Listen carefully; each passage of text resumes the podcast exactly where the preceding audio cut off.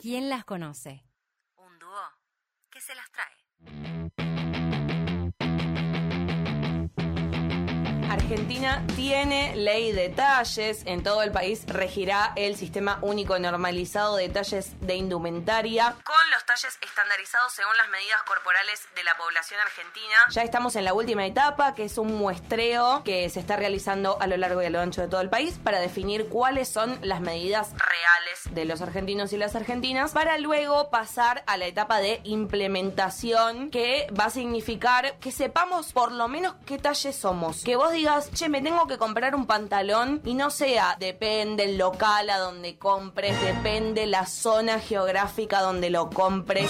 Depende qué se le cantó al diseñador el día que se levantó y que dijo, 42 en mi marca va a ser 60 centímetros de cintura. Que no siga siendo un motivo de discriminación. Yo voy a un probador, me, cambio, me pongo mm, algo que me ha gustado en vidriera. Una cosa es que no me gusta como no me gusta cómo me queda. Otra cosa muy diferente es que no me suba ni a la rodilla el talle 42 o 44 o el talle que sea mío. Y la verdad que es bastante violento y es bastante traumático también, más si estás en una etapa de adolescencia o de inseguridad con tu cuerpo. eh, y ese tipo de situaciones hacen que sea un real, un real dolor de ovarios ir a comprar ropa, ¿no? Esto es momento hater, así que vamos a aprovechar el espacio de catarsis para contar algunas situaciones que hemos vivido la mayoría de las mujeres al- a la hora de ir a comprar ropa. No sé si exactamente ahora mismo porque hay un cambio que es inminente, pero hace algunos años pasaba de ir a comprar ropa a locales de marcas muy teen y por ahí entrabas y la vendedora te miraba de arriba abajo y te decía, Para vos no hay.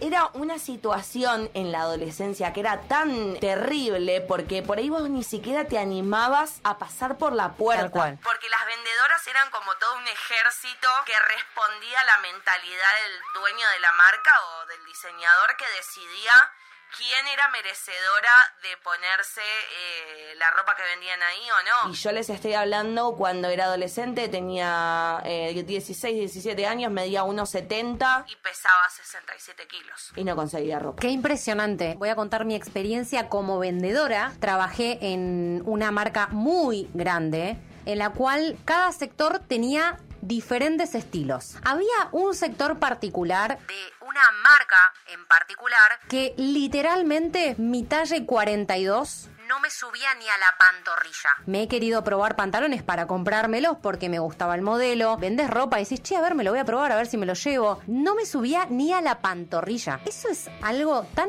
exageradamente violento. Talle 42 a 44, dependiendo siempre del corte, viste que tenés el corte tiro medio, tiro alto, pero esos son tipos de cortes. Ni a la pantorrilla me subía. Hay una movida de falsa inclusión en la que las marcas quieren pertenecer a ideales que no promulgan. Entonces por ahí la marca pone, tenemos seis talles. Entonces vos decís, ah, bueno, tiene seis talles, entonces por ello que tengo 105 de busto, Sí. digo, bueno, seguramente voy a conseguir. ¿Qué hacen estas marcas? Te ponen talle 1, 80. Talle 2, 83.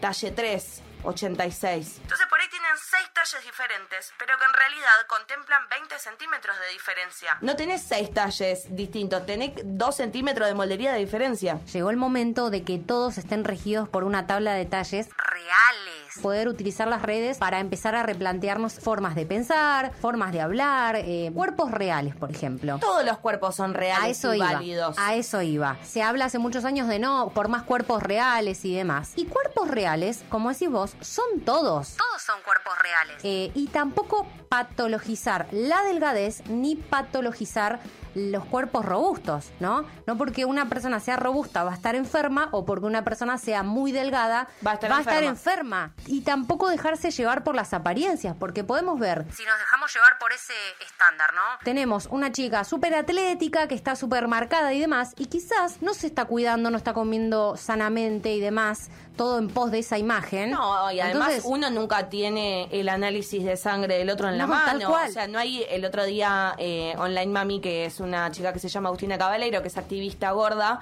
Ella dice que eh, no, no hay eh, enfermedades que sean estrictamente de los cuerpos gordos, como No. por ejemplo eh, el- el- los niveles altos de colesterol, La la, diabetes. diabetes. la hipertensión, no son exclusivas de los cuerpos gordos, o sea, pueden tenerlas como no.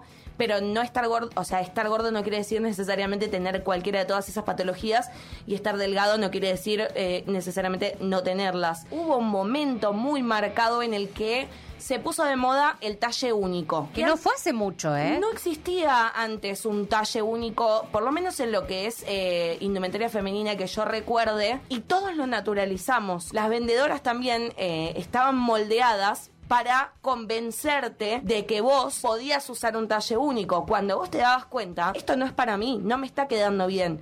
Y ahí te decían por ahí, bueno, pero esto cede. No, pero llévatelo porque mira, en realidad esta camisa, bueno, no la uses cerrada, vos usala abierta. Y vos decís, pero me quiero comprar una camisa para ir a bailar y la quiero usar cerrada. No quiero usar la camisa abierta con una musculosa abajo, no me queda bien. Y de, de la manera que sea te la tenían que vender. Vos tenés un local que solo trabaja talle S. Y es muy importante decirlo porque cambia mucho la mentalidad cuando lo planteas así. Es un acto de discriminación terrible y eso es lo que justamente se busca cambiar con la ley de detalles, que no va a ser solamente para lo que es locales de indumentaria, sino para los asientos de los colectivos, los asientos de los cines, el instrumental médico. Asientos de los aviones. Gente que por ahí, eh, no sé, tiene, eh, eh, eh, te consultan, yo trabajo en salud y antes de por ahí hacerte una- un estudio con una resonancia o algún estudio que, re- que requiere alguna maquinaria especial, te consultan cuánto pesás y si vos por ahí pesás más de creo que 130 kilos, te mandan a un zoológico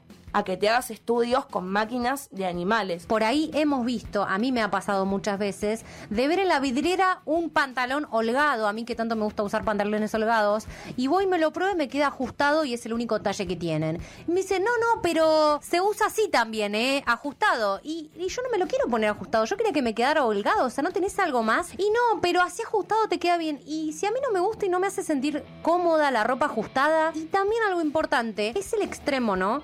Eh, yo tengo eh, amigas o amigos que son ultra flaquitos, de contextura física ya, y, y me han contado historias de tener que ir a comprarse ropa a casas de adolescentes o de niños porque no tienen talles de adultos para su contextura física, que ahí está como la otra cara también, ¿no? De la misma moneda. Es un mensaje social que dice, Esto es lo que hay. Adaptate de la manera que puedas. Porque es así, cuando hay un talle único, si vos tenés más talle que ese, te la tenés que bancar. Si vos tenés el mismo talle, tenés suerte. Y si tenés mucho menos, también tenés una sola opción. Así tenés que ser. Arreglátelas. Y me parece que eso es lo- a lo que decimos basta y lo que decimos, che, eh, esto no va más, no puede seguir funcionando así. Y también la pretensión de los demás, como siempre es que estés más delgado o menos delgado. Siempre hay algo para decir, ¿viste? Siempre algo te va a faltar. O estás muy gordo, o estás muy flaco, o estás muy alto, o estás muy bajo. O estás muy normal y por ahí, che, ¿por qué no vas al gimnasio y marcas un poco? O por ahí vas mucho al gimnasio y te dicen, Che, pero vas mucho al gimnasio, ¿por qué no te relajás un poco? ni hablar, que creo que eso es un capítulo aparte, Las denominaciones de la moda que se estudiaban. con qué cuerpo podés usar determinadas cosas. Pretender quizás que porque no tenés un 90, 60, 90, te pongas ropa de señora. ¿Cómo nos han metido tantas ideas en la cabeza para no cambiar ellos? Porque tiene un costo, o sea, ¿cuál es la explicación? Primero que la delgadez es un negocio. Se invierte mucho más dinero en ser delgado que en no serlo. ¿Qué hay que hacer para ser delgado? Ir al centro de estética, hacerse este pinchacito, todo lo que implica el negocio de la delgadez extrema. No estamos hablando de lo que es salud, eso es otra cosa. Obviamente es mucho más caro ser delgado que no serlo. Para las marcas lo mismo.